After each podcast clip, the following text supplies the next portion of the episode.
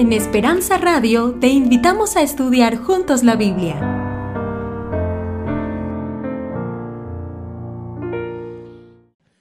Vamos a cantar nuestro canto tema.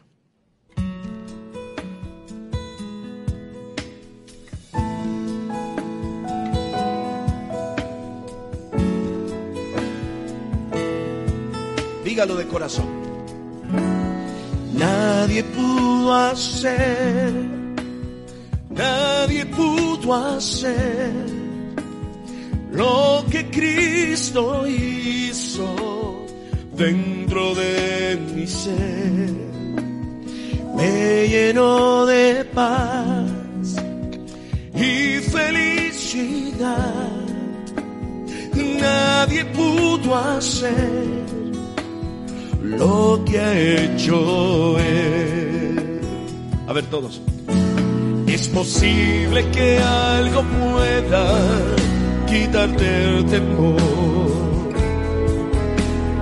pero no por siempre durará.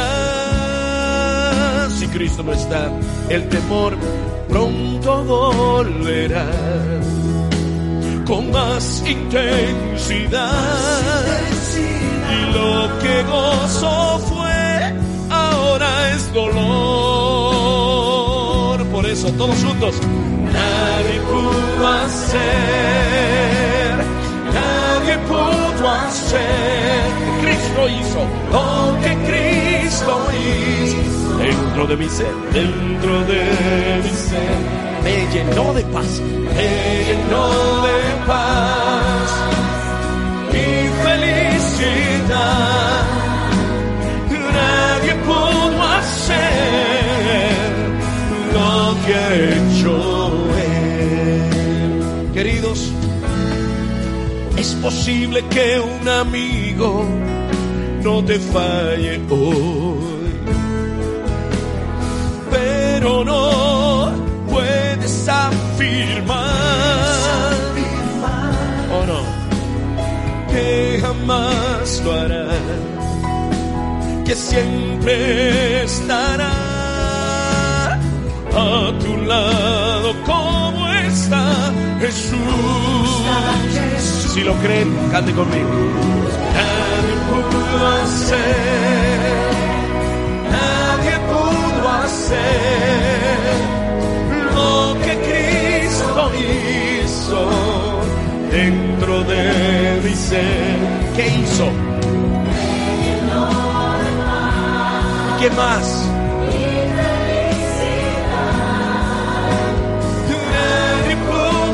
Hacer lo que ha hecho. Levanten sus voces todos juntos ahora. Nadie pudo hacer, nadie pudo hacer lo que Cristo hizo dentro de mi ser. Me llenó de paz, me llenó de paz.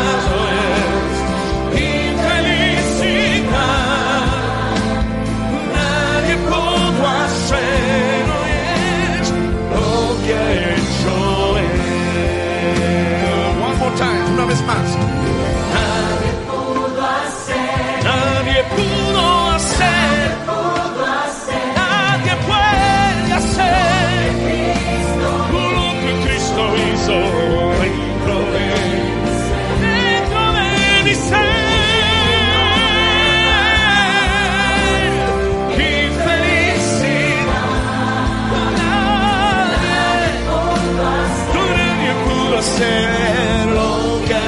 Hecho Él. Eso es verdad. Nadie puede hacer lo que ha hecho Él. Todo lo hizo Él. Alabado sea Cristo Jesús. Amén. Amén, amén. Gloria sea al Señor.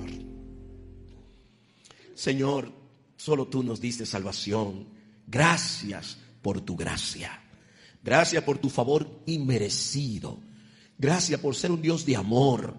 Gracias porque no nos das lo que merecemos, sino que nos das conforme a tu misericordia. Claro, sabemos que eso es por lo que pasó en la cruz. Jesucristo pagó la deuda que debíamos contigo.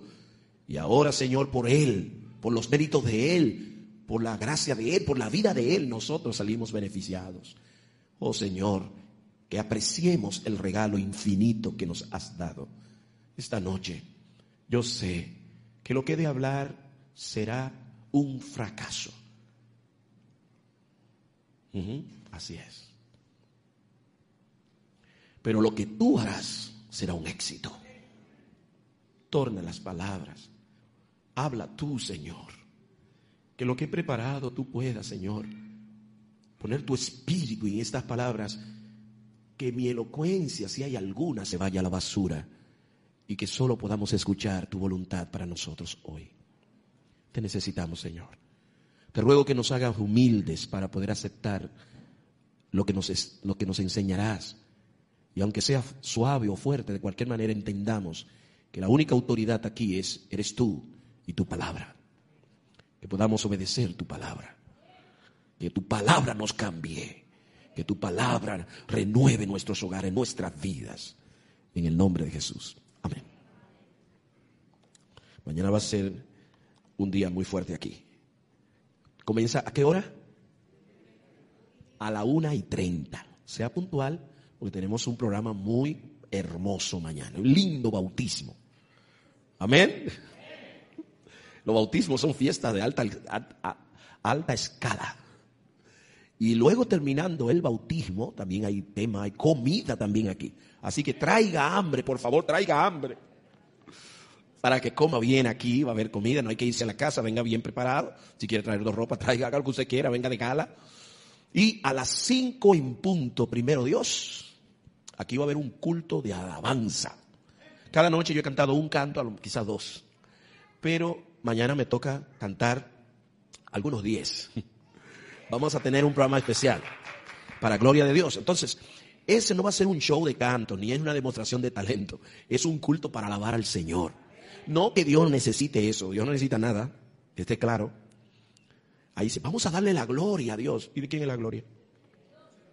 ¿Qué le vamos a dar si eso es de Él? Le vamos a dar la honra por la honra de Él. Porque vamos a, exaltar el nombre de Él, es exaltado. Entonces, ¿por qué decimos eso? Porque no, eso es lo que sabemos decir, hermanos. Pero Dios ni necesita cantante, necesita música, no necesita nada. Él lo que quiere ver a sus hijos alabando y glorificando su nombre, porque nosotros crecemos con eso. Y Él se mueve la alabanza de su pueblo. Ven, así que mañana termina todo exactamente es alrededor de las 6 a 6.30, como muy tarde. Terminando eso, Todavía creo que habrá más comida aquí. Ahí tengo exactamente 15, 18 minutos para compartir mis CDs con ustedes, lo que quieran música. Porque varios me han preguntado, hermano, ¿usted no trajo música? Sí, traje música, pero no, le hemos no hemos dado prioridad a eso. Esta semana hemos estado concentrados en la palabra. Y mañana también, pero en la noche, como la última noche, tendremos 18 minutos. Venga preparado para que se lleve hasta la caja. Se lleve todo. Y entonces de ahí salgo corriendo al aeropuerto a tomar mi vuelo hacia Minnesota, donde estaremos toda la noche volando para llegar allá y compartir con los hermanos ahí. Hermanos, ya saben, ahora vamos a estudiar. ¿Ya oramos? Ustedes me hicieron falta anoche, que no vinieron anoche. Los busqué. ¿Dónde está mi gente? Porque ya me encariñé mirándolo a ustedes. A ustedes cuatro me están mirando ustedes a mí. Me hicieron falta anoche. Bueno, vamos a ver. Vamos a abrir nuestras Biblias y vamos a el libro de Romanos capítulo 8, versículos 28 y 29. Y es un versículo que casi todos los cristianos conocen y lo repiten a lo largo de su vida. Hoy el tema no es apto para menores. Perdón, los niños no se vayan a ir, quédense ahí, no va a haber. Pero la verdad es que es un tema muy fuerte. Digo fuerte porque las cosas de Dios son fuertes. Y ya no hay tiempo para estar adornando mucho, hay que decir las cosas claras.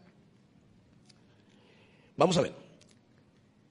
Y sabemos, vamos a poner el versículo, este versículo es bueno, ayúdenme porque a mí se me falla la vista, ustedes saben ya, hay problema de visión aquí.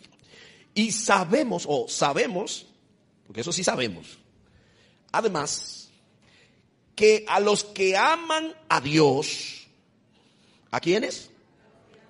Quede claro, porque hay mucha gente que no lee bien la Biblia y la tuerce. Esto es, sabemos que a los que aman a Dios, la mitad de las cosas les ayudan a bien. ¿Cuántas? Hermano, ¿ustedes están seguros de lo que están diciendo? ¿Todas las cosas? ¿Y el accidente que pasó también? ¿Ve cómo se comienzan a callar la mayoría? Y el problemita es en el matrimonio también. Eso. Y cuando se acabó el dinero ahí también. Y el tipo que nos engañó y el que asaltó, él se metió a la casa y robó. Y el vecino ese que nos insultó también. Ven que como se ha callado, ustedes ya no dicen todas. Bueno, eso no. Bueno, esto no es a todo el mundo. Vamos a volver a comenzar a leer. Y sabemos que a los que aman a Dios, todas las cosas son buenas. ¿Están ustedes ya estamos aprendiendo. Aquí no dice que todas las cosas son buenas. Se machacó un dedo. Ay, eso fue Dios. No, hermanos. Porque hay hermanos que creen que Dios se goza con tu sufrimiento. No, Dios no es. No, no, no, no, no, no. Todas las cosas les ayudan a bien. El diablo te hace una cosa y Dios lo torna en una bendición. Esto es, para que no haya confusión aquí, a los que conforme, lean conmigo, los que conforme a sus propósitos son... ¿Qué pasó? ¿Dije algo mal? ¿Se me fueron las S? Dije sus propósitos. Y la Biblia dice sus propósitos. ¿Cuántos propósitos tiene Dios? Hay. ¿Cuántos propósitos? No son propósitos. Dios tiene un propósito conforme a su propósito, son llamados. Esto dice, hay gente que anda sirviéndole al diablo. Dice, no, la Biblia dice que a los que aman a Dios toda la cosa. No, dicen, a los, los que aman a Dios toda la cosa ayudan a bien. Sí, pero esos son a los que conforme a su propósito son llamados. Conforme a su propósito son llamados. Vamos a ver esta noche el propósito. Eso es lo que vamos a estudiar. Porque a los que antes conoció también los predestinó para que fuesen hechos, ahí viene el propósito, ser hechos, ser hecho, ser hecho, ser hechos, para que fuesen hechos. ¿No le acuerda algo eso? ¿Qué pasó en el Edén? Y dijo Dios, hagamos al hombre a nuestra semejanza, que se parezca a nosotros. ¿Se acuerdan de eso? Hemos estudiado esta semana. Ahora viene Dios y dice, a los que antes conoció, ¿y qué significa conocer en la Biblia? Que usted ve una, ah, no, yo te conozco. No, la Biblia conocer significa intimar. Conoció a Adán, a su mujer y tuvo un hijo. Es una relación de intimidad. A los que él conoció, lo que antes conoció, también, oigan esto, los predestinó. Esto es un tema muy complicado. Los predestinó para que fuesen hechos conforme a la imagen, a lo mismo de cuando Génesis, de su Hijo, para que Él sea el primogénito entre muchos hermanos. Hermanos, esto está muy fuerte. A lo mejor yo voy a terminar este sermón en cinco horas. Dicen ellos que se quedan, porque yo no lo vi usted que ya no se va a querer quedar. Pero vamos a. No, no son cinco horas, no son cinco horas, no son cinco horas, no son cinco horas. Son solamente 40 minutos. Pero escuchen. Vamos a estudiar esto. La palabra dice que nosotros fuimos hechos conforme a la imagen y la semejanza de Dios. Pero algo ha pasado que ya no como que nos parecemos mucho.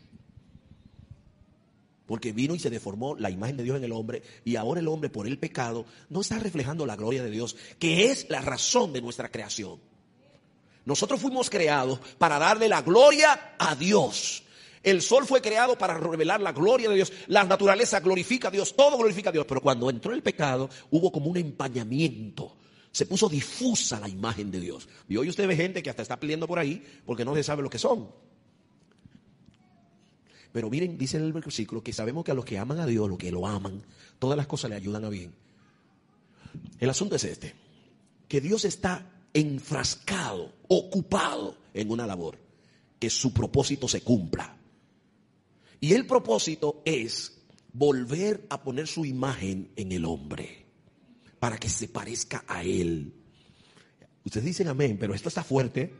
Y Dios va a usar todas las circunstancias, los días hermosos, los días difíciles, las cosas bonitas, las cosas feas, las buenas noticias y las malas también, en especial las malas. Los días eh, brillantes que estamos, gloria a Dios, nadie pudo hacerlo. Pero también los días que decimos, este parece que fue el peor día de mi vida. Especialmente ese día, Dios está trabajando en su propósito. Y el propósito, yo voy diciendo al final, en el principio, el propósito es hacernos otra vez conforme a la imagen de su Hijo. Ya comprendemos, el versículo está claro, hermanos. Yo no estoy tergiversando la palabra de Dios. Es más, hemos enseñado de que usted puede quejarse y levantar la mano y decir, hermano, usted no, muéstrame eso en la Biblia. Usted lo puede hacer, usted sabe que hay mucho así. Aquí dice claramente que, que Dios está a los que conoció, a los que lo aman, a los que son llamados conforme a su propósito. Él está trabajando todas las circunstancias, todas las cosas que le pasan, le ayudan a bien porque Él lo está usando todo para poder llegar a su propósito, que es que nos parezcamos, que seamos conformados a la imagen del Hijo de Él. ¿Para qué? ¿Para qué? ¿Para qué Él quiere que nos parezcamos a su Hijo? Ahora noten. Para que Él, ¿quién es Él? sí mismo, el Hijo, porque ahí está diciendo, para que seamos hechos conforme a la imagen de su Hijo, para que el Hijo llegue a ser, dice una versión, o sea, el primogénito entre muchos hermanos. Queridos, ¿qué es Jesús? ¿El primogénito o el unigénito? ¿Qué es Cristo? ¿El primogénito o el unigénito? Bueno, Juan 3:16, no lo tienen que poner porque ya ustedes saben ese versículo. Porque de tal manera amó Dios al mundo que ha dado a su Hijo primogénito. No, no, esto está terrible. Porque ahí dice claramente que el Hijo es el unigénito. Y usted sabe lo que significa, porque eso es fácil, la palabra lo dice, único. Primogénito es diferente. Por ejemplo, yo soy el primogénito de mis papás y mi mamá el primer hijo donde hay más. Pero el unigénito es el único y no hay más. ¿Están agarrando? Ustedes son inteligentes. Jesús es el unigénito de Dios y Dios está trabajando en, en que María, Fernando, Pedro, Jacobo, que el hermano Carlos, también Armando, eh, eh, Marisela, Norín, eh, Rubén, Marchena Junior, Vladimir, Eduardo, lleguen a ser tan parecidos a Jesús que se confundan tanto que sean hermanos. Para que ya Jesús no sea solo el unigénito, sino que sea el primogénito porque hay más hijos. ¿Y no dicen amén? ¿No dicen amén? Usted se imagina al Padre sudando, por poner una, una imagen, algo humana, ¿no? Al Padre enfrascado, empeñado, ocupado, sudando, trabajando arduamente en todas las circunstancias que nos pasa a nosotros, tornarla para un bien, para que nosotros lleguemos a parecernos a Jesús. Es como un tallador, un arquitecto, un alfarero, escultor quitando, y con, bueno, tú eres el cultor, con un cincel quitando cosas que no, no, no ayuda a traer la imagen que tú quieres. Y, da martillazos, hermano, y duele, duelen. Pero sigue trabajando, mm, mm, mm, quitando para que salga esa imagen. Y al final dice, wow, es una obra de arte. Y al final todo el dolor se olvida. ¿Qué Dios va a usar para sacar de nosotros la imagen de su Hijo? Vamos, una de las cosas que más usa es el matrimonio.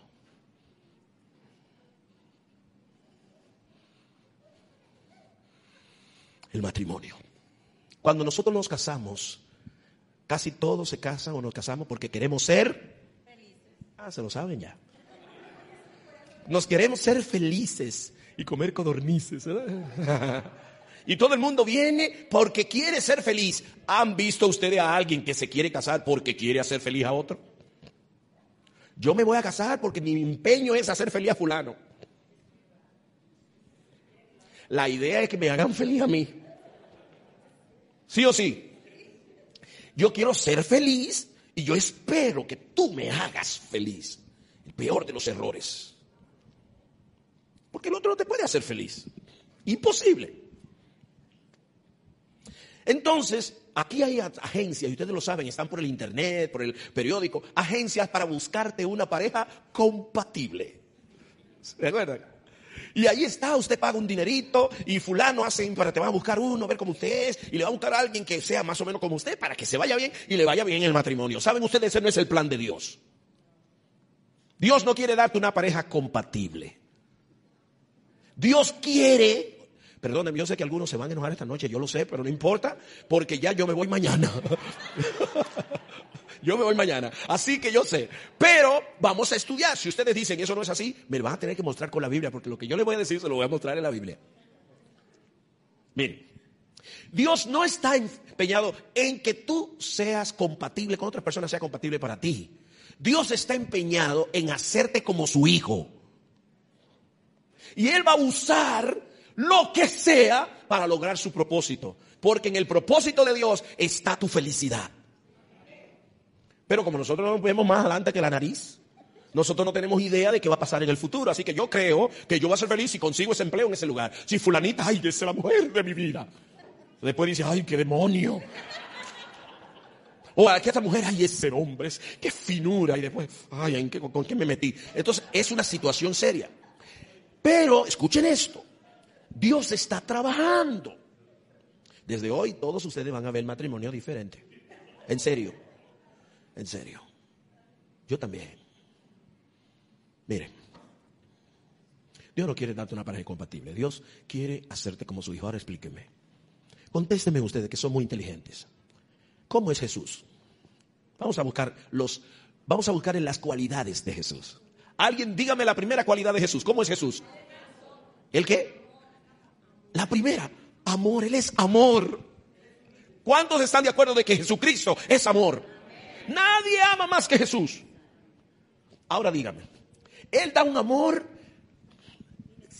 inexplicable, incondicionable. Él te ama a cuando eres bueno, cuando eres malo, cuando le obedeces, cuando le desobedeces. Te ama. Y no podemos decir que no, porque Dios te ama. Anoche dijimos que Dios odia al pecado y al pecador, porque no puede amar el pecado. Pero en Jesús, escuchen esto, porque no es que se contradice, ¿cómo solo Dios puede amarte y aborrecer lo que tú eres cuando estás con el pecado? Escuchen esto, y aún así tener una misericordia contigo para hacer una vía de amor, para sacarte de esa situación. Solo Dios puede hacer eso.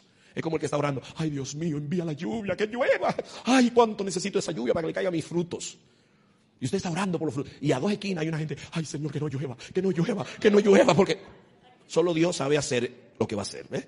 Ahora bien, entonces, primera cualidad de Jesús. Jesús es amor. Otra cualidad que lo dijeron aquí. Él es humilde, manso, dijo la hermana. Es misericordioso, paciente. Ustedes, oye, ¿y cuánto nos agrada hablar de Jesús? Porque es eso. ¿Y sabe lo que nos conquista para entregarle la vida a Cristo? Exactamente eso. ¿Y cómo tú puedes aprender a amar incondicionalmente si tienes una pareja que reúne todas las condiciones para que tú le ames.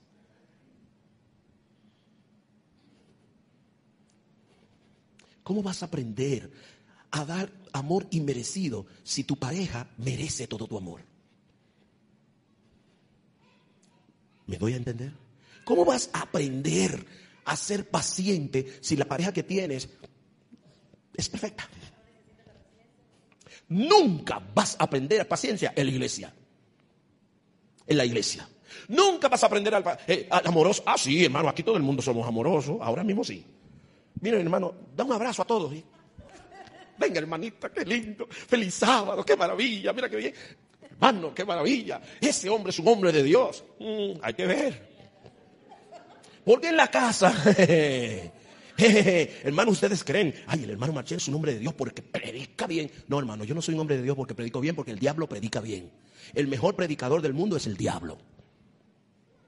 No se juzga la vida espiritual de una persona por la predicación ni por la cantata. Hay que ir a casa Mi esposa sabe si yo soy un hombre de Dios o no. Entonces, yo no puedo aprender a dar amor incondicional, un ser como Jesús que ama y todo eso. Si yo tengo una mujer que siempre merece todo mi amor, que siempre es, es una mujer perfecta, no hay nada que quejarse, yo no tengo que aprender nada porque me lo puso fácil. Dios te ha dado, voy a comenzar con los hombres, vamos allá. Y quiero decirles algo a los maridos que están aquí. Escuchen, yo no tengo intención de avergonzarte aquí delante de los demás, nada más. Yo también soy un esposo. Tengo 27 años casado y sé que es muy difícil. Ser un esposo, es más, ser hombre es difícil. Si algunas mujeres no lo saben, hoy lo van a ver. Hoy ustedes lo van a ver. Vamos a, póngamelo en la pantalla, por favor. Efesios 5. Efesios capítulo 5. Y vamos a ver allí rapidito, bueno, no tan rapidito porque esto hay que entenderlo y llevárnoslo a la casa de una manera que nos ayude. Efesios capítulo 5 y vamos a comenzar para que noten que lo que estamos estudiando no está en contradicción, sino que es todo es va correcto. Comenzamos el versículo 1 de Efesios 5. Y miren lo que dice, para que vean que Dios está tratando de hacerlos como su hijo, de verdad. Y miren lo que dice allí. Sed pues imitadores de Michael Jackson. Sed pues imitadores de Jennifer López. Sed pues imitadores de Dios como hijos. ¿Se dan cuenta? ¿Cuántos hijos tiene Dios? ¿Cuántos son? Bueno, básicamente el Hijo de Dios es uno. Pero hay un trabajo que Dios está haciendo para que Jesucristo no se quede solo con la herencia. Por eso dice, bienaventurados los mansos, porque recibirán la tierra por herencia, porque Jesús es manso y humilde de corazón. Hay que llegar a ser como Él, para poder ser de Él. Ustedes no notan que Él dijo en Juan 14.1, vendré otra vez y os tomaré a mí mismo. Significa, voy a ir, pero me voy a tomar a mí mismo. Es decir, voy a buscar a los que son yo. Mm. Poderoso. Ahora vamos a ver el versículo que nadie le gusta. Versículo 22. Yo sé que ahora van los hombres a saltar de la alegría. Las casadas estén sujetas a sus propios maridos, como al Señor. Porque el marido es cabeza de la mujer, así como Cristo es cabeza de la iglesia, la cual es su cuerpo y su Salvador. Así que como la iglesia está sujeta a Cristo, también las casadas lo estén a sus maridos en algunas cosas. ¿Mm? ¿Hermanas en qué? Ya hay como cuatro hermanas. Dicen, no. Ustedes quieren de verdad hacer, porque miren, podemos jugar aquí a la religión y venir todo y cantar canciones y uno para la casa y sentir que el alma estamos bien, pero agradamos a Jehová. Aquí dice que las casadas deben de estar sujetas a sus maridos, no en algunas cosas, en todo. Perdónenme, eso yo no lo escribí. Si tienen problemas, hagan una huelga a Jehová. A ver si les sale bien. Pero Jehová dijo que usted debe, casada, estar sujeta a su marido en todo. Porque yo sé que la hermana cuando oye ese versículo se le amarga la vida. Porque dice, ¿cómo viene este hermano a decirme que yo me tengo que sujetar a este tipo? Es porque no sabe quién yo tengo en mi casa. Hermana, yo no tengo que saber quién usted tiene en su casa. Yo solo tengo que predicar la palabra de Jehová. Pero si usted cree que su carga es grande, agárrese lo que va a escuchar ahora. Escuche esto. Versículo 25. Maridos, amad a vuestras mujeres como usted pueda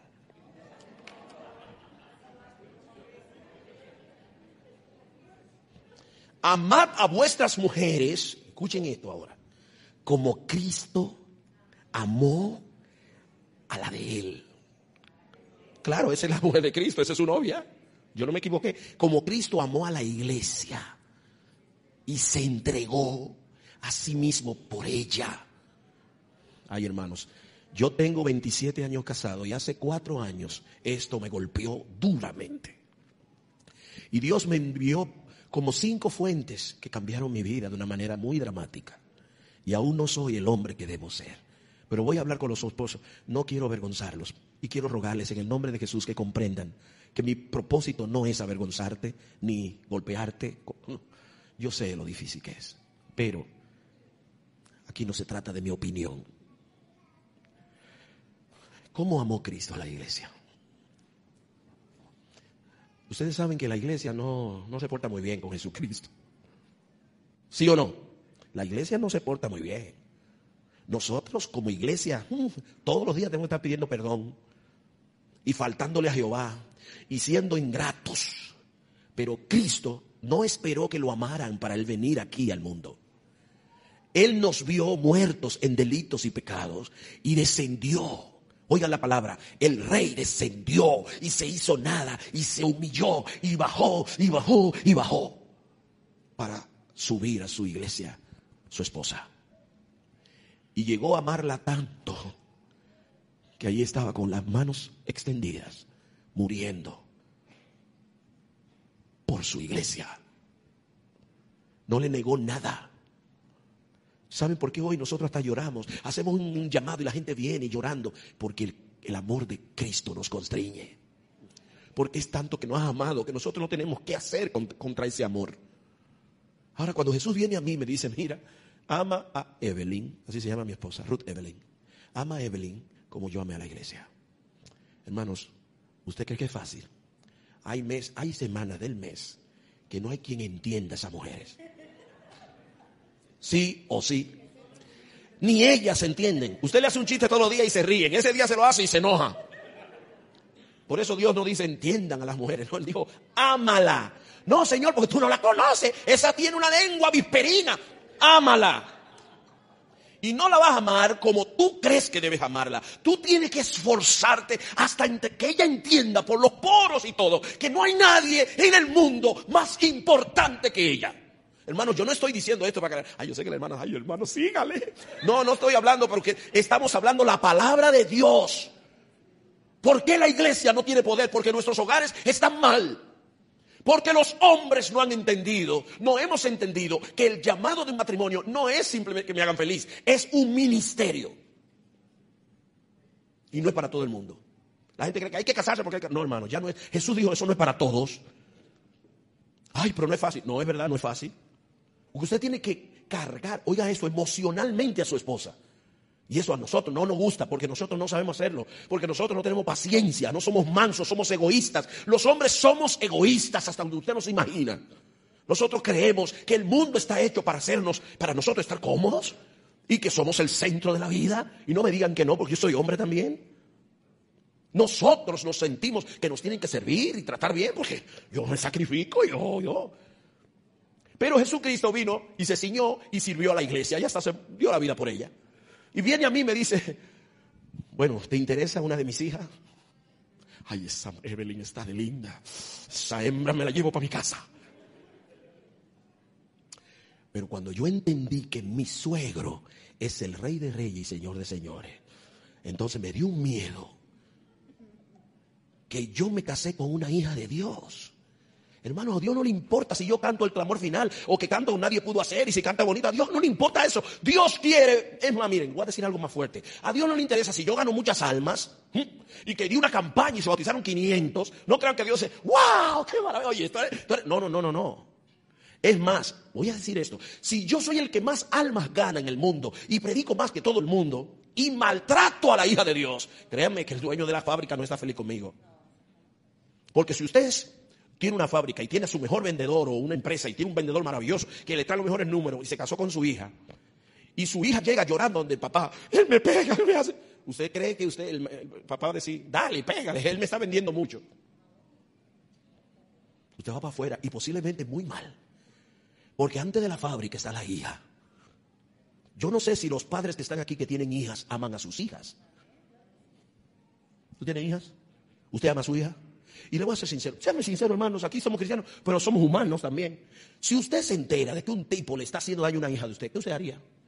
Mm, hermano, reprender, yo lo mato, hermano.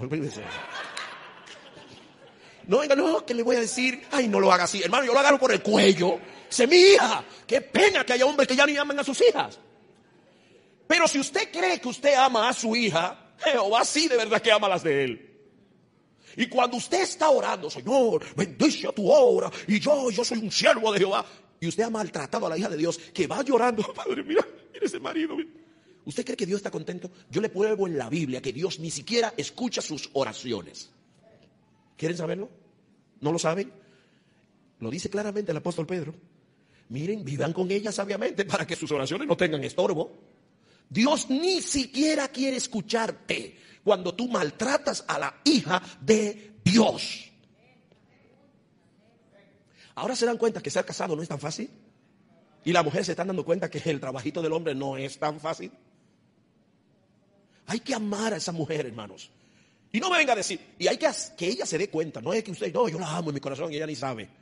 Usted se tiene que asegurar de que ella sepa que usted la ama. No cuando usted quiere sexo.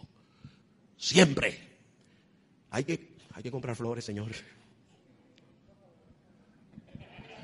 Miren, hermanos, los hombres, hermana, espérate que lo tuyo viene ahorita. Las mujeres necesitan flores, algunos hombres, ¿de verdad? ¿O no saben? ¿Cuándo fue la última vez que usted compró un buen ramo de flores para llevarla a la señora? Ay, no, la situación está mala. Mire, hermano, usted tiene que comprar flores. Los hombres no necesitamos flores. Bueno, espero que ninguno aquí necesite flores. Pero los hombres no necesitan flores.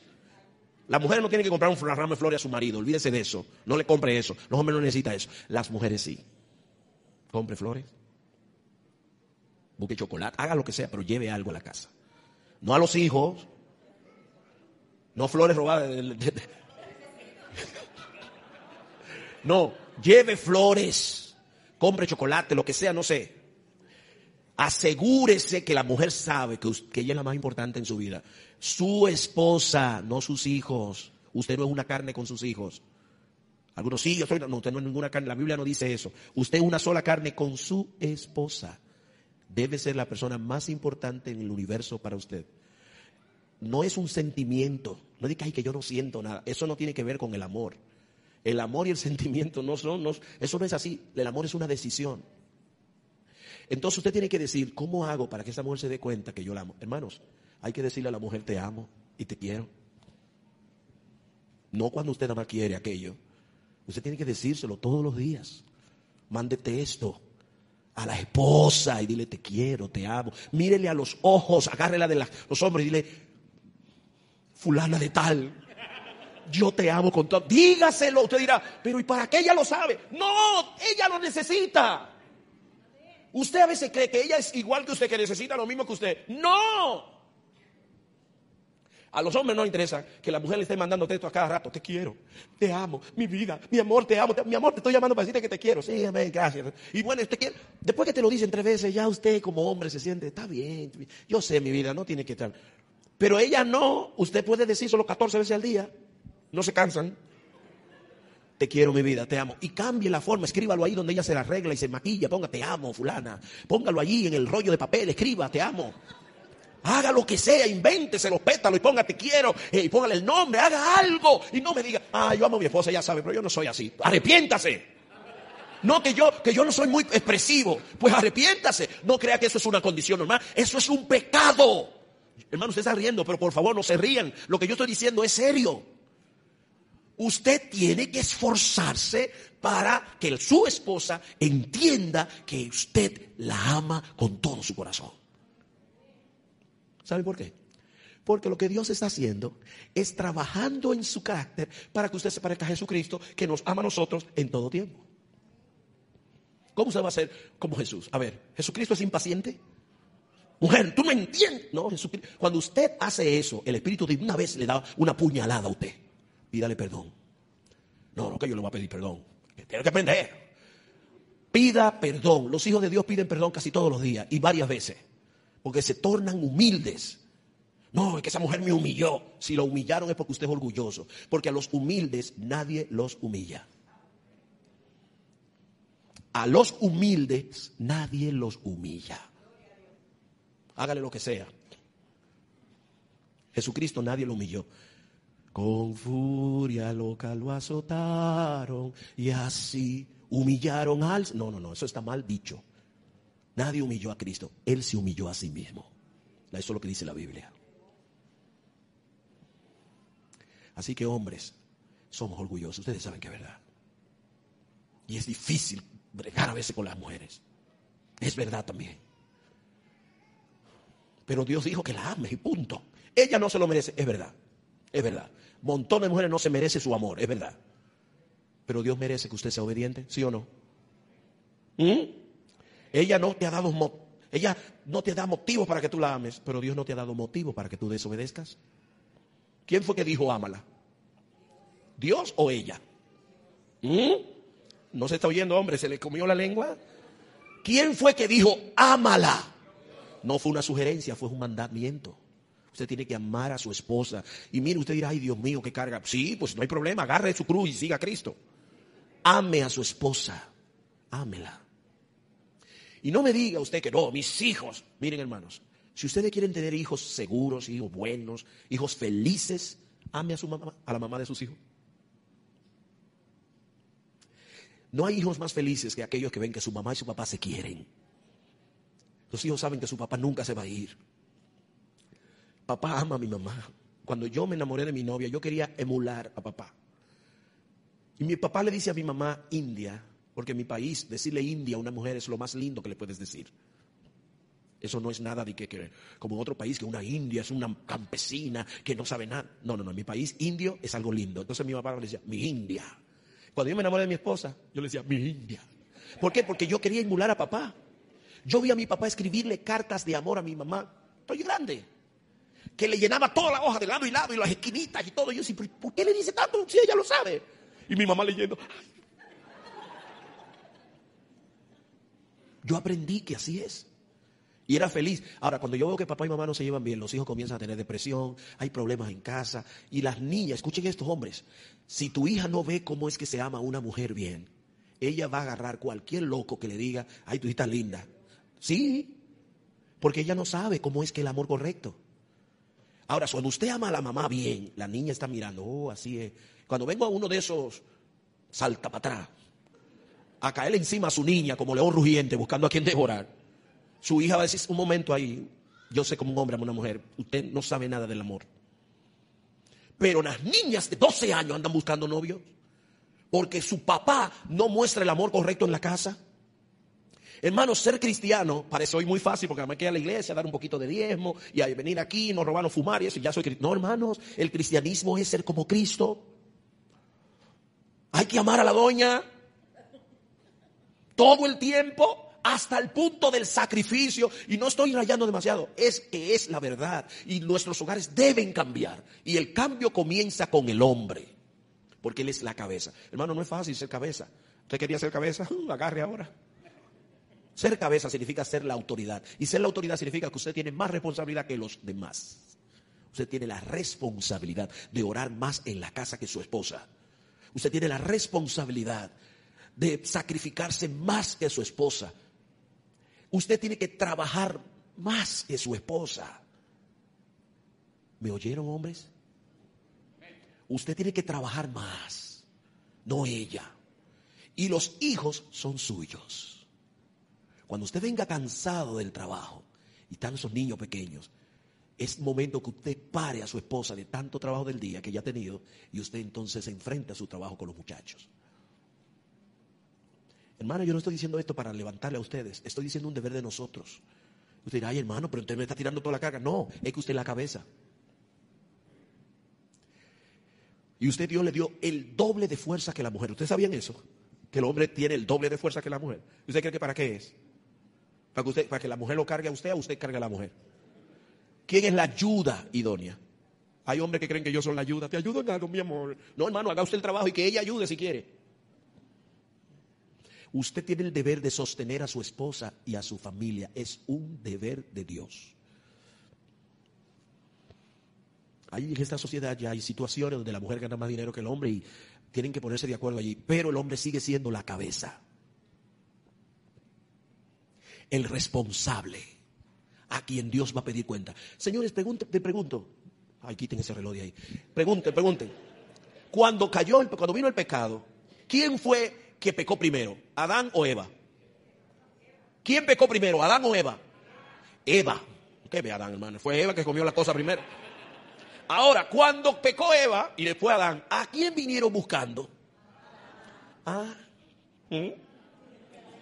no es la cabeza. Porque Jesús no, Dios no vino, Eva, ¿dónde tú estás? ¿Qué hiciste? No. Eva estaba ahí detrás de Adán. Y viene Adán, y viene Dios, Adán, a ver, ¿qué pasó? Porque a, usted que le van a pedir cuenta, no a la esposa, a usted, claro, vamos a dar cada uno cuenta por nuestras acciones ante el tribunal de Cristo, porque al final de todo a Eva también le cayó lo suyo. Pero al primero que llamaron fue Adán. ¿Ahora quiere ser cabeza, hermano? Porque yo soy la cabeza, sí, usted la cabeza, pero no como César, sino como Cristo. César era una cabeza que se imponía y usted hace lo que me da la gana. Eh, no, pero Cristo vino y sirvió. Así, ¿quién quiere ser cabeza? ¿Se da cuenta, hermanas? No es fácil ser hombre. Yo soy la cabeza. Sí, hermano, usted es la cabeza. Y usted tiene autoridad en la casa. Sí la tiene. Y también la responsabilidad. Porque eso es lo único que significa ser autoridad. Usted no puede amar a sus hijos más que a la esposa. Usted no puede amar a su mamá más que a la esposa. Amén. Ay, no, mi mamá es mi mamá. Sí, su mamá y nadie lo va a quitar. Nunca. Pero ella tiene su marido. La Biblia dice, dejará el hombre a su padre y a su madre y se unirá a su mujer y serán una sola carne. Ahora, no dice abandonará a su mamá y a su papá. Usted tiene que seguir pendiente de la vieja y del viejo y ayudarlos y llamarlos y quererlos. Y la señora también de usted tiene que tener su deber y tenemos que ayudar a los suegros y todo eso. Esos chistes de la suegra, entonces tiene que acabar en la iglesia. No, y la suegra, oh, la suegra. hermano, dejen eso. Que la Biblia nos enseñó que una mujer moabita que hasta Cristo, Dios le gustó tanto su forma, que la puso en su pueblo y de ahí salió el linaje de Jesús. Por su acción que dijo a su suegra, no, yo voy contigo. Esos chistes de que la suegra y que es una... se acaban en el pueblo de Jehová. Usted tiene un deber para su suegra y para su madre y para su padre. Pero la el primer deber suyo, la primera persona en la importancia, en el deber de usted es su esposa, es su esposo. Hay mujeres que dicen, no, yo primero mis hijos. Usted está en pecado también, arrepiéntase. Usted no es madre primero, usted es esposa primero y después vienen los hijos. Y después los hijos se van también y usted se queda con el muñeco. Sí, porque ustedes no son mis hijos, que es sus hijos. Esos son prestados y se van a ir. ¿Sí o no? ¿Se van o no se van? Se van y usted después se queda con el tipo ahí y dice ni lo conoce. Usted es esposa, sálganse y háganse. Hermano, ¿cuándo es la última vez que usted sacó a su esposa a cenar en la calle? No en la taquería de la esquina, no, a un restaurante. Saque la doña, váyase con ella un día, hágale la mano y vaya a caminar por ahí. No en el strip ese, que eso está terrible. Pero vaya a un seno, una cosa bonita. Haga cosas con su esposa, invéntese. Ay, es que ya no la quiero. Pues arrepiéntase. Porque Dios es el que da el amor. Hermanos, yo no sé si me doy a entender, si estoy diciendo un chiste, pero es la verdad nuestra iglesia se está cayendo porque nuestros matrimonios están flojos. Ya no le damos importancia, tratamos mal a la esposa y por eso los hijos no la respetan. No admita que un hijo le hable mal de su esposa. Nunca. No, tú no sabes ella. párelo ahí mismo, un momento. Usted está hablando de mi esposa. No, pero es la persona más importante del mundo por mí. Hágalo así para que se sienta. Y lo mismo usted, doña. Hay mujeres que despalotan al marido delante de los hijos. Hablan peste del papá. Ese pai tuyo. Ese. Ahora no quieren estar felices, pero ahora voy con las mujeres. Miren, la mayoría de hermanas, escuchen, la mayoría de hermanas nuestras no respetan a sus maridos. No lo respetan. No, porque él. No, no, no, no, no, no. Porque él. ¿Quién fue el que le dijo a usted, sométase a su marido? ¿Quién fue el que dijo eso? Dios, miren, usted dirá, no, es que ese hombre es un burro, ese hombre es esto, y ese hombre, ¿cómo me someto yo? Hermana, miren, no fue el hombre, fue Jehová, y tu desobediencia es que te tiene el matrimonio como está. Cuando usted hace lo que Dios dijo, usted puede reclamar. Pero cuando usted no está haciendo lo que Dios... ¿Y saben qué es lo que usa la mujer mayormente en su lucha? La lengua. Es su espada de dos filos. Y en un momento le dice a usted al hombre lo que más favorito, todo, le dice todo. Y, después va llorando, Dios mío, ayúdame en mi matrimonio. Y después vuelve al hombre, ay, tú y tú y y vuelve, Dios mío, ayúdame. Y Dios dice, pero cállate. Déjame trabajar con él. ¿Cómo quieres tú? Tienes que morir. La mujer también tiene que morir al yo. El propósito del amor de tu marido para ti no es subirte el ego, es que te santifiques. Es el propósito de nuestro amor. Ahí lo dice la Biblia porque Jesús se entregó por ella para santificarla, para que sea una mujer mejor cristiana, para que no tenga una raíz de amargura, porque hay hermanas que están aquí adorando a Dios con una amargura por el matrimonio que tienen, por el esposo insensible y tacaño que tienen. Y a veces están orando y quieren ser fieles, pero dicen, ¿cómo, Señor? Este hombre es una cosa terrible. Y Dios se sabe.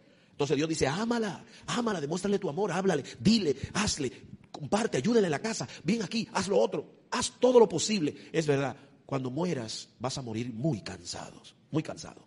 Un verdadero hombre muere cansado, muy cansado. No es fácil ser hombre, pero te tienes que dedicar. Mira, si tú no ganas otra alma en el mundo, pero llevas a tu esposa al cielo, te van a decir, bien hecho, siervo fiel. Entra en el gozo de tu Señor. Te van a decir, bien hecho, llevaste una estrella. He escuchado a pastores y a gente decir, no, no, yo doy mi vida por la iglesia.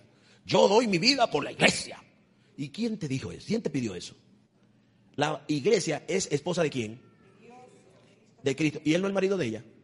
¿Y qué él hizo por su iglesia? Dio su vida. ¿Y por qué tú vas a dar la vida por la mujer de otro?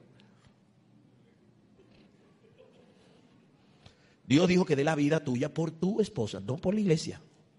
Hermano, no es hacer lo que queremos, es obedecer lo que Dios pide. A ver, ¿qué Dios quiere? Viene Dios y me dice, ama a tu esposa. Eso es lo que tú quieres. Nunca me dijo, canta bonito. Ni siquiera me dijo, prepara buenos sermones. Ame a su esposa. Ámala. Ámela. Triste que hay montones de hermanas que no se sienten amadas.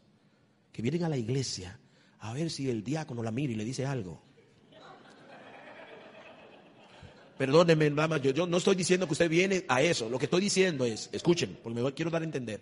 A veces viene el, el, el, diaconito algo, dice, hermana, qué lindo le queda ese vestido. Oiga, escuchen esto, esto no es un chiste. La hermana dice, wow, mi marido ni me dijo nada. La próxima vez que esa mujer se está vistiendo, le viene a la cabeza que el diácono le dijo que ella se ve bien con ese vestido. Posiblemente se ponga otro a ver qué dice el diácono. Porque usted ni se dio cuenta si ya fue el salón. Porque usted está mirando el pasto ajeno. Y no se da cuenta que el suyo lo está mirando otro. Mm. Hermanos míos, hay que arrepentirse. Es que ya no la quiero igual. Examina qué es lo que tú estás mirando. Porque cuando uno está mirando otra cosa, pierde apetencia por lo suyo la internet, la pornografía, roba la pasión por tu esposa. Le dije que iba a ser fuerte esto, pero ya yo me voy. Mujeres, hay que someterse. No porque el hombre lo merece. ¿Tú crees que él merece eso? No. Claro que no. Pero Dios sí merece que tú le obedezcas. ¿Sí o no? Entonces hágalo porque Dios le dijo. Porque a veces decimos, ¿qué debo hacer? Lo que Dios, yo doy mi vida por Cristo. No, no, no, no tiene que morir por Cristo. Viva por Él. ¿Qué es lo que dijo? Ame el burro ese, sí. Y no es que estoy insultando al hombre, porque yo soy hombre. Pero así a veces piensa una mujer de su marido. Ese no entiende. Es como un animal. Da pena. Pero Dios sabe lo que el hombre necesita. Y sabe lo que la mujer necesita. Dios sabe que los hombres y las mujeres son diferentes. Él los hizo. Él sabe que si hay algo que una mujer necesita en esta vida, es amor. Y yo no le voy a preguntar a ustedes porque eso no fue usted que lo dijeron, fue Dios. Dios sabe que las mujeres necesitan amor más que todo. Amor dicho, amor mostrado, evidencia y amor todos los días, todos los días, todos los días. Le he pedido a Dios que me ayude para que cuando yo muera en mi lápida pueda mi esposa escribir, Él me amó porque yo gané si hago eso. Me importa amar a toda gente. Es muy fácil amar a los otros, inclusive a los niños que sufren en África. Pero es difícil amar a una persona que me conoce y sabe mis fallas. Pero Dios sabe que lo que necesita tu mujer es amor. Que no se lo dé otro. Que no lo ande apeteciendo de otro. llénela de amor. Y él sabe que lo que un hombre más necesita es respeto. Tú quieres ver un hombre destruido, no lo respetes. Insúltale, maltrátale, no le haga caso a sus requerimientos. Y te vamos a dar un aplauso porque has destruido a tu marido. Di todas sus fallas con tus amigas y hermanas de la iglesia y ay, tú tendrás una algo menos que un hombre. Mujer, tu marido necesita respeto. El mundo es difícil, pero cuando un hombre sabe que su mujer lo respeta, puede vencer lo que sea. Lo que tú le dices a tu esposo, aunque tú crees que no te hace caso, es muy importante. Lo ayuda o lo destruye. Por eso Dios te dijo a ti, respétalo. Ay, es que Él, respétalo. Es lo que yo quiero que tú hagas. Y hágalo en el nombre de Jehová. Digo, Señor, yo voy a respetar a este hombre. A veces dice y hace cosas terribles que yo no puedo entender. Pero lo haré porque tú me lo pides. Y hermanos míos, cuando usted ama a su esposa como Dios manda, a ella no se le hace difícil respetarte. No le hace difícil. Pero todo comienza con el hombre. Ahora, para terminar, no significa que usted va a decir, yo la voy a respetar, yo lo voy a respetar cuando él me ame. O viene la mujer, yo, viene el hombre, yo la voy a amar cuando esa mujer me respete, porque yo no te, esa mujer no me respeta. Que oye, oye el sermón, respétala. Y después yo te voy a amar. No, hermanos. Aquí quien puso la ley fue Dios.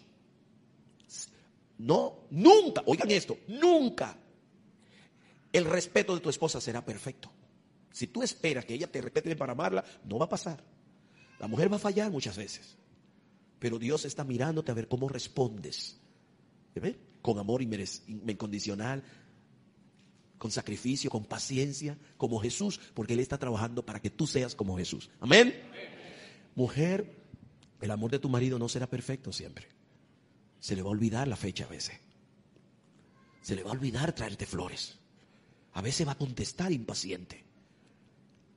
Pero Dios está mirando cómo tú respondes. Y Él espera que seas obediente a Él. Hermanos, yo voy a terminar este sermón. Porque el final es este. Cristo está empeñado, Dios está empeñado, el Padre está empeñado en hacerte a ti como Jesús. Y Jesús es manso, humilde, paciente, tierno, compasivo, perdonador. ¿Se da cuenta?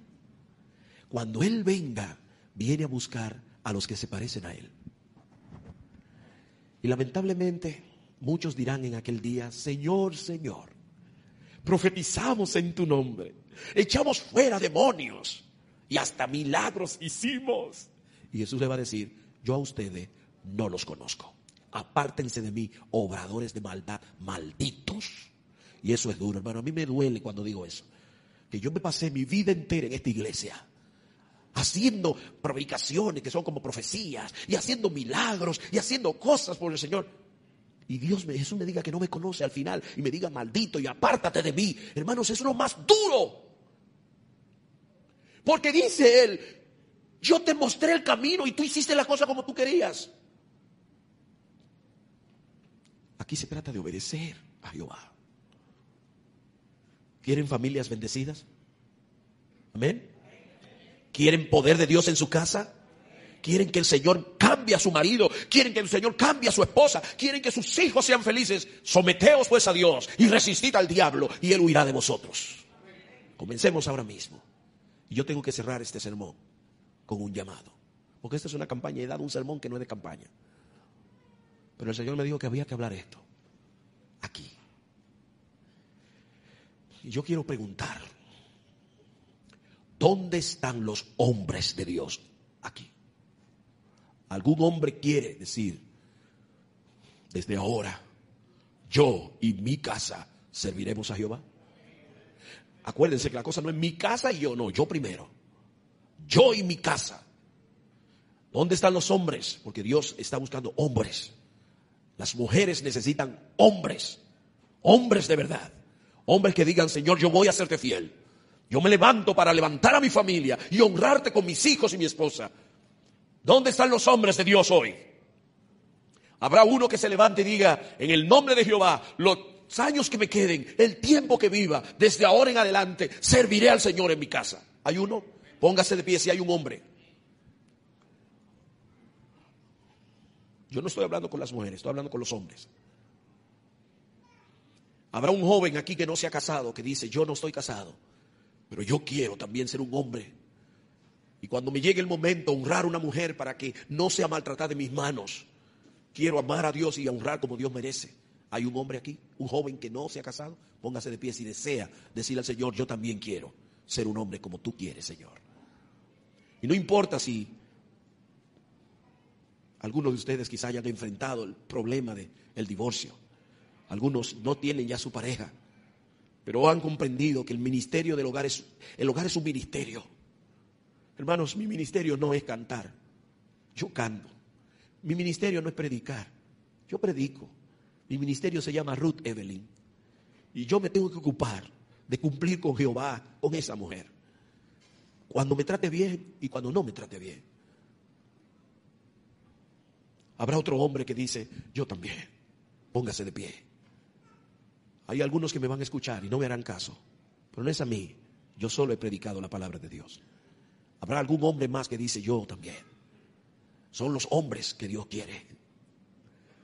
Que lo honren, fieles en su deber, que estén allí frente a sus hogares, respondiendo por su esposa y por sus hijos. Si hay que hacer un sacrificio hasta el punto de la muerte, hágalo. Si va a perder la vida por eso, piérdala. Porque el que pierda su vida siendo fiel a Dios, ganará su vida hágalo.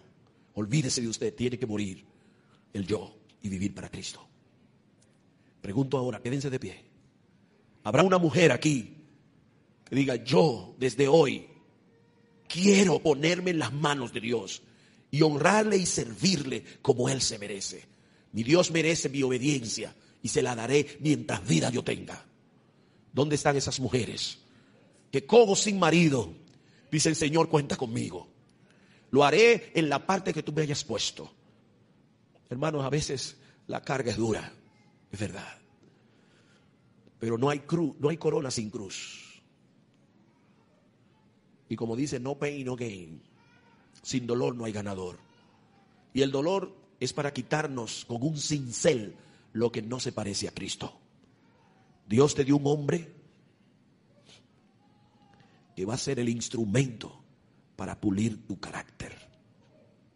Dios te dio una mujer que será instrumento para pulir tu carácter.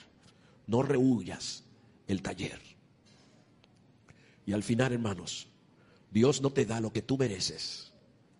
Dios te dará su gracia. Nosotros los hombres primero lo vamos a hacer y luego las damas lo van a hacer. ¿Cómo lo van a hacer? Lo van a hacer en su mente, lo van a hacer en la cercanía con su pareja, los que tienen pareja aquí. Y los que no la tienen aquí van a presentar su caso en su mente a Dios y le van a pedir también perdón. Va a ser una noche muy hermosa. El Señor se va a agradar y vamos a tener su bendición que nos cae tan bien. Padre nuestro que estás en los cielos, santificado sea tu nombre. Era necesario era muy necesario hablar esto esta noche. Ya me di cuenta. Necesitamos ser como Jesús. Es un deber. Tú estás trabajando a través del dolor, a través de los problemas, a través de las decepciones, a través del sufrimiento, de los días lindos, de los días malos, de las desesperanzas que a veces sentimos. Tú has estado obrando para quitar de nuestro carácter todo lo que no se parece a Jesús.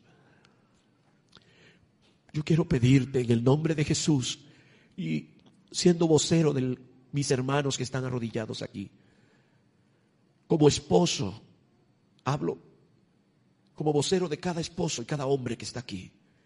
Yo quiero rogarte que nos perdones, porque hemos sido muchas veces toscos hemos sido burdos a veces.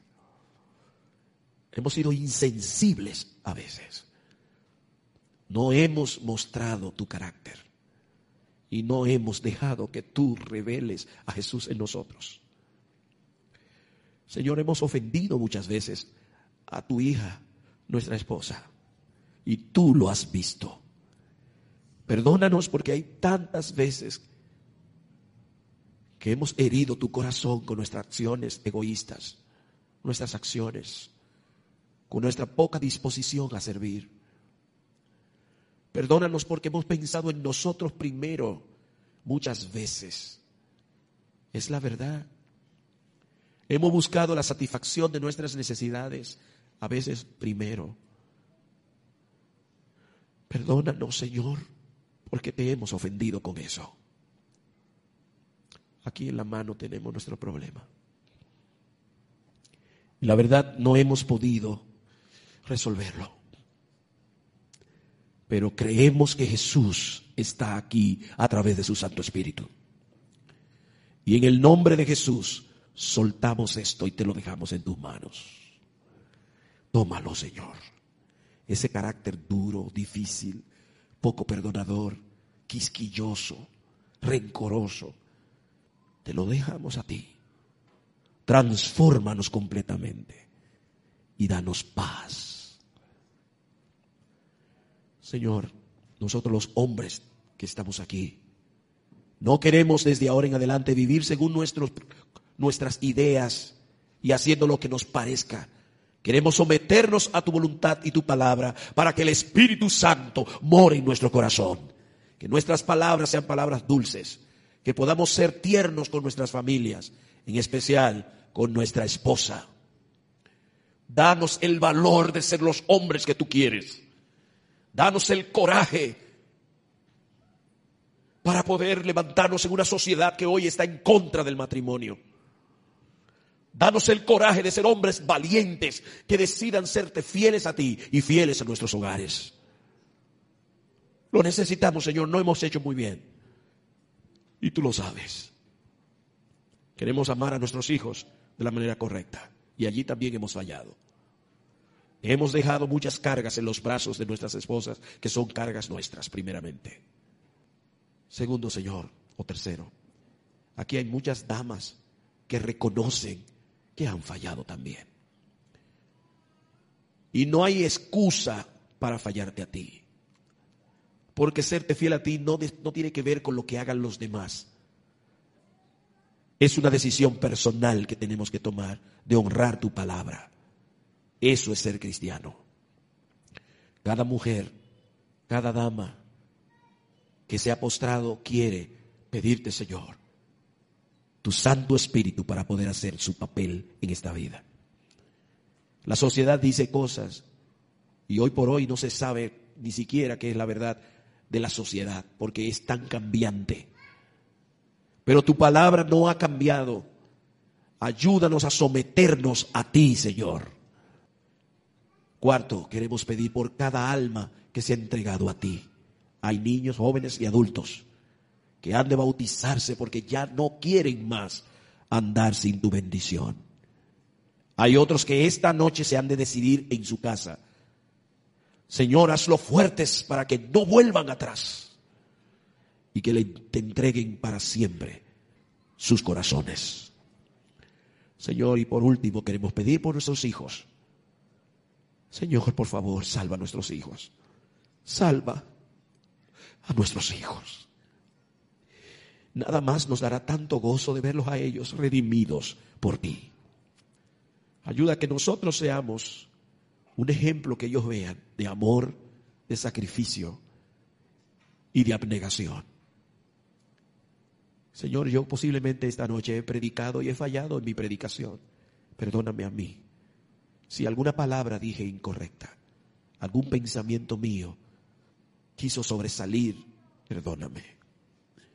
Ayúdanos que al levantarnos de aquí haya un solo propósito y es dejarte acabar tu obra en nosotros. Haz lo que tenga que hacer, pero queremos parecernos a Jesús para que podamos vivir con Él y contigo para siempre. En el nombre precioso de Jesús. Amén.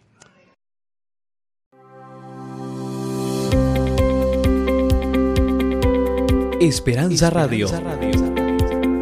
Siga disfrutando de nuestra programación en www.esperanzaradiolv.com.